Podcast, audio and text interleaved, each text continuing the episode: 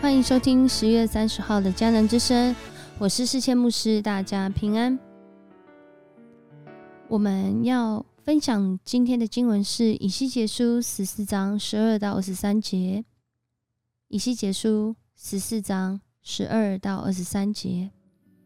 在今天经文中说到，即使挪亚、达尼尔和约伯三个人都住在那里，他们的一行也只能救自己。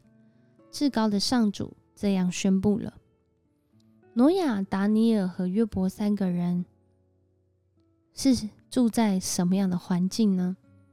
我们透过旧约的圣经叙事，我们很清楚的看见，在他们当时的环境是一个充满罪恶的环境。而这里说到的达尼尔，其实另外一个版本说到的就是但以里。有人说这个但以里是但以理书里面的但以里。也有人说，这个但以里呢，是在远古时期一位族长，他也生活在一个充满罪恶的环境，但是他在那个时候活出上帝的心意，呃，照顾这些鳏寡孤独者。我们透过今天的经文，再次看见信仰没有派代表的，每一个人都要为自己所行的来向上帝交账。而在这里，这个罪恶的环境中，上帝在提醒这些以色列的子民，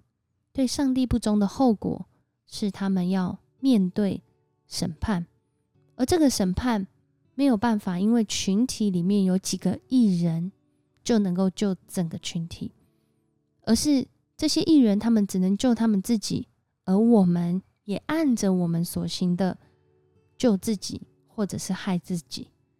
在这里，更多的表明是每一个人都需要为他自己的信仰来负责。再次的来思想，我们是否是有真主为大？我们是否真的有离弃我们心中的偶像？我们是否在主的里面常常的来回转悔改，以致我们的生命是真主为大？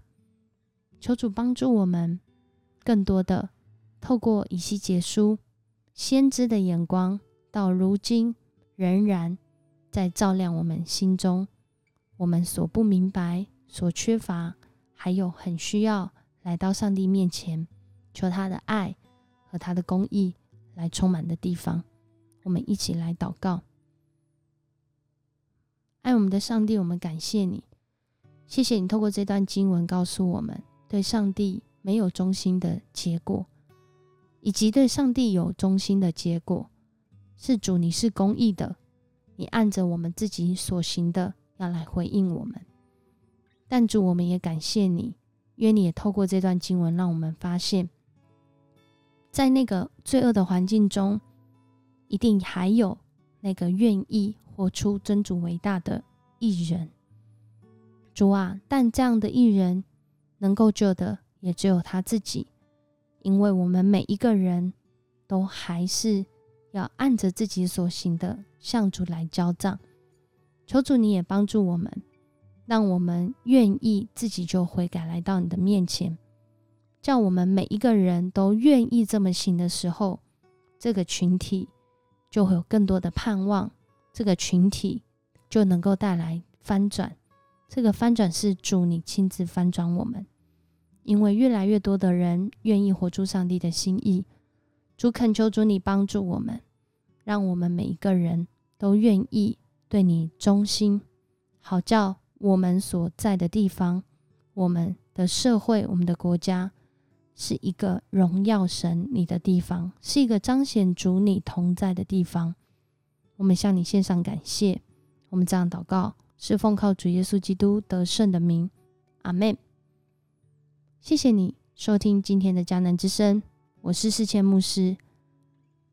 如果你喜欢我们的频道，邀请你给我们五星好评，也愿上帝赐福你，鉴察你的忠心。我们明天见。